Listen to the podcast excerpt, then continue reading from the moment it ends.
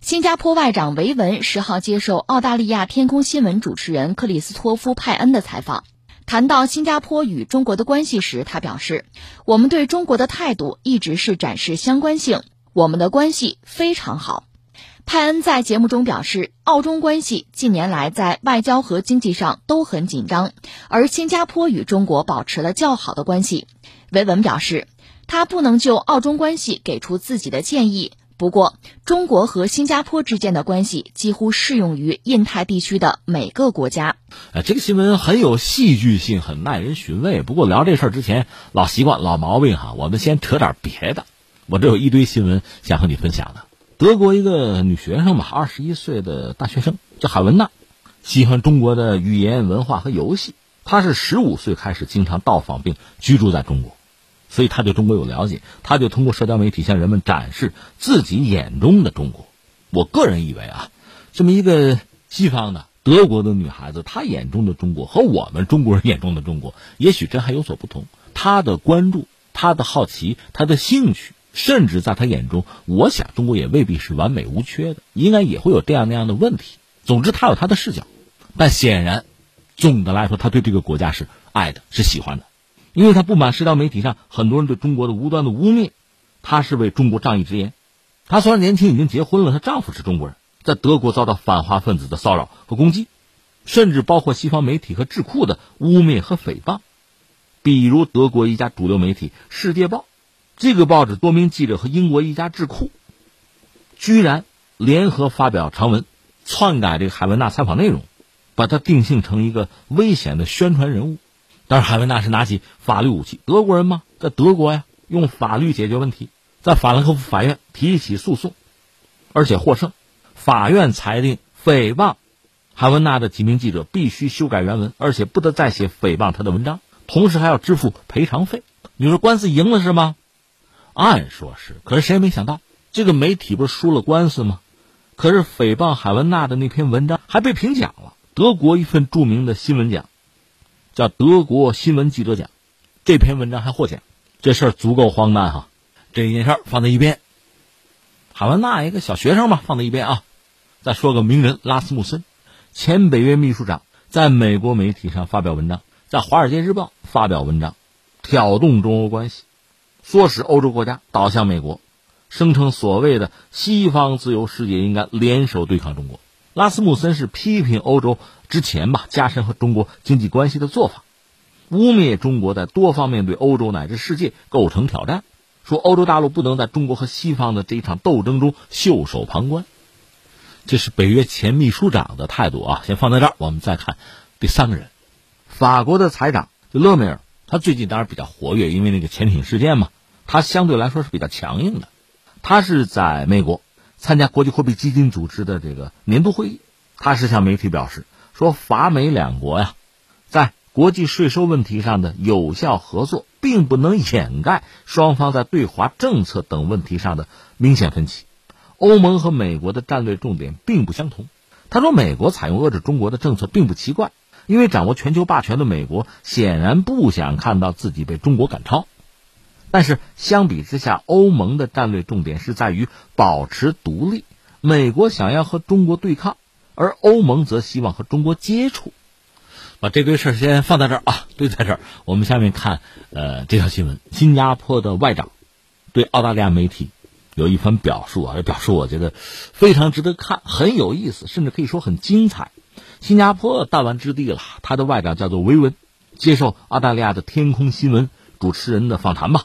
他谈到和中国的关系，就新加坡和中国的关系，他说：“我不得不说，我们的关系非常好。”那个主持人当然就问了，说：“你看澳大利亚中国的关系近年来呢，应该说在外交和经济上很紧张。新加坡和中国的关系，我们看挺好的哈。”维文就承认新加坡和中国的关系非常好，但他这么说：“他说你看我呀，我也不能就澳中关系给出自己的建议，我没那个资格。但是呢，中国和新加坡之间的关系几乎适用于印太地区的每个国家。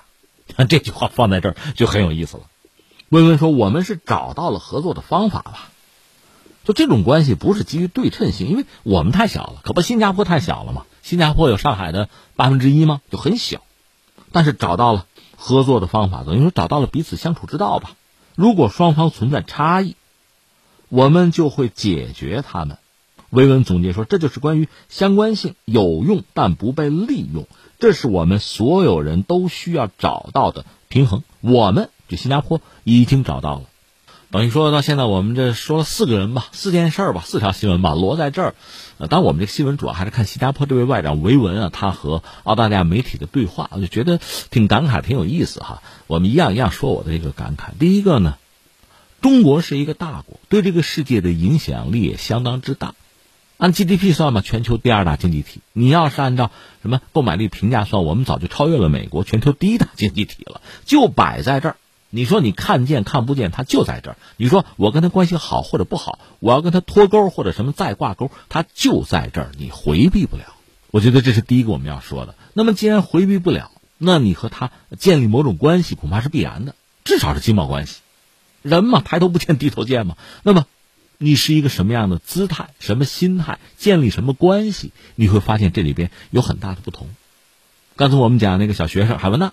他在中国生活过，我说了，他毕竟是德国人，他和中国人也许不一样，他有自己的视角，有自己的判断和喜好，但是他是一个独立的、完整的人，他会对中国有一个判断，最终你会发现他很喜欢这个国家。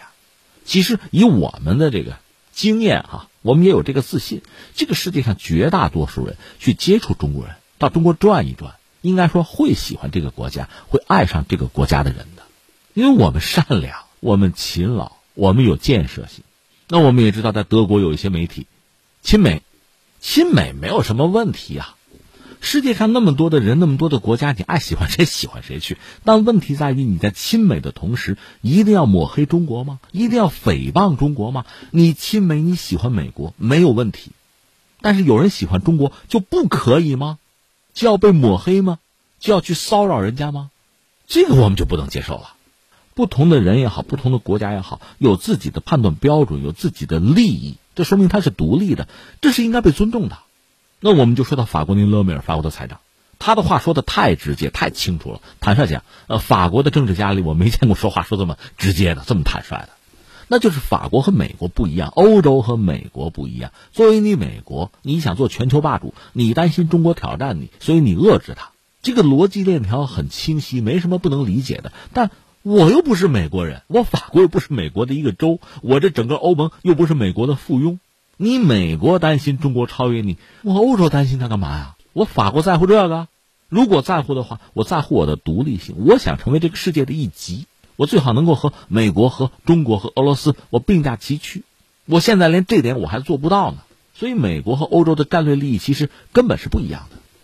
应该说，这是一个法国的政治家，他也代表很多人，这是一个群体吧，法国人共同的一个态度和立场。所以你说跟美国的关系吧，你要说同为西方国家，而且呃长期吧有盟友的关系，这确实是实际情况。另外，你要从历史上、文化上、宗教上，它确实是比较接近，或者叫比较亲近啊。你比如都信上帝，但是你要仔细算起来，法国人根儿他天主教啊，美国可不是啊。你自己仔细的算算啊，你掰着掰着，你会发现其实千差万别吧，有很多的不同。所以你一定要说，呃，拿宗教信仰也好啊，拿人权啊，拿西方的共同的价值观啊，那肯定法国啊、欧洲和美国可以走得更近。这一点啊，从距离上讲，中国和欧洲、中国和美国的距离显然要远得多，不一码事儿。但你在从利益上讲，从战略目标上讲，我们回到最关键、最本质的东西，你会发现，欧洲和美国它根本就不是一码事。所以很多欧洲人呢，特别是很多法国人，在屡次被美国伤害之后，他当然会有自己的非常清晰的愤怒和主见。那再说那个拉斯穆森，前北约的秘书长，他实际上我记得是丹麦人吧，丹麦的政治家吧，这正所谓屁股决定脑袋，他本身是北约里任职啊，那北约的老大、龙头老大就是美国吗？北约是一个军事集团啊，群主带头大哥就是美国，所以拉斯穆森作为北约里边的一个领袖级的人物，他和美国立场很接近，而不是站在一个独立的、自主的欧洲的立场上，这个也不让人觉得奇怪。所以你看，同为欧洲人，拉斯穆森和勒梅尔态度就迥乎不同。那我们再回到新加坡，新加坡也很有意思。如果说法国也好，法国在历史上毕竟是一个大国吧，而且欧洲人。在如今很期待着自己的战略自主，马克龙甚至要搞欧洲军啊，讲北约脑死亡啊，这拉斯穆森也受不了啊。就是说，不管怎么说，欧洲还希望成为一极，在这个世界上享有相应的话语权。那么新加坡完全谈不上，它就是个弹丸之地。它之前是从等于说从马来西亚被踢出来的嘛。李光耀带着这个非常小的国家、非常少的国民，他连水源都不能自己，还需要买那个柔佛海峡那边的水啊。就这么一个国家，艰难求生，他注定不可能成为这个世界的一极。在大国博弈之中，一方面呢，他争取。寻找自己最有利的位置，他找到冷战的时候嘛，他是靠到美国这一边，他利用自己的地缘政治的优势，获得了长足的发展。但实际上危如累卵，毕竟是一个小国，在大国博弈的大背景下，他随时有可能遭遇一个万劫不复的命运。那么说到新加坡和中国的关系就非常有意思了。呃，在中国改革开放之初，当时中国和新加坡都有接触，向人家学嘛，学市场经济啊。但是随着中国的壮大，经济社会的发展，基本盘越做越大。你看到奥巴马做美国总统的时候，呃，李光耀那时候生命的最后一段时间了吧？他不是据说和奥巴马秉烛夜谈，就建议啊，美国要重返亚洲啊，亚太再平衡嘛。那时候希拉里是国务卿，这叫形成一个在亚太地区针对中国的或者叫排斥中国的一个圈子。那个 T P P 其实就是这个背景啊。所以，李光耀到他人生最后的岁月的时候，他理解的新加坡的利益，还是要和美国捆绑在一起。他们理解这个亚太啊，不能缺了美国啊，美国治下的和平，美国维持一个秩序。但是后来我们知道，所谓什么亚太的再平衡啊，美国的重返亚洲啊，随着特朗普的上台，可能这事儿也就无疾而终了。接下来，我想有三点啊，对新加坡人是印象深刻。第一个呢，特朗普上台提了一个“美国优先，美国第一”，你就算是我的盟友，又能怎样？第二个呢，退群，TPP 不玩了。第三个呢，他提了一个更宏阔的一个观念——印太。那你想，新加坡人在这个大格局之中，在这个百年未有之大骗局的大背景下，是不是也是心里边啊五味杂陈、七上八下？所以你看，新加坡对中国的态度。一直在调整，一直在变化，这个我们说也能理解吧？一个小国艰难求生，安倍不是当年还讲“君子报变”哈，这与时俱进啊。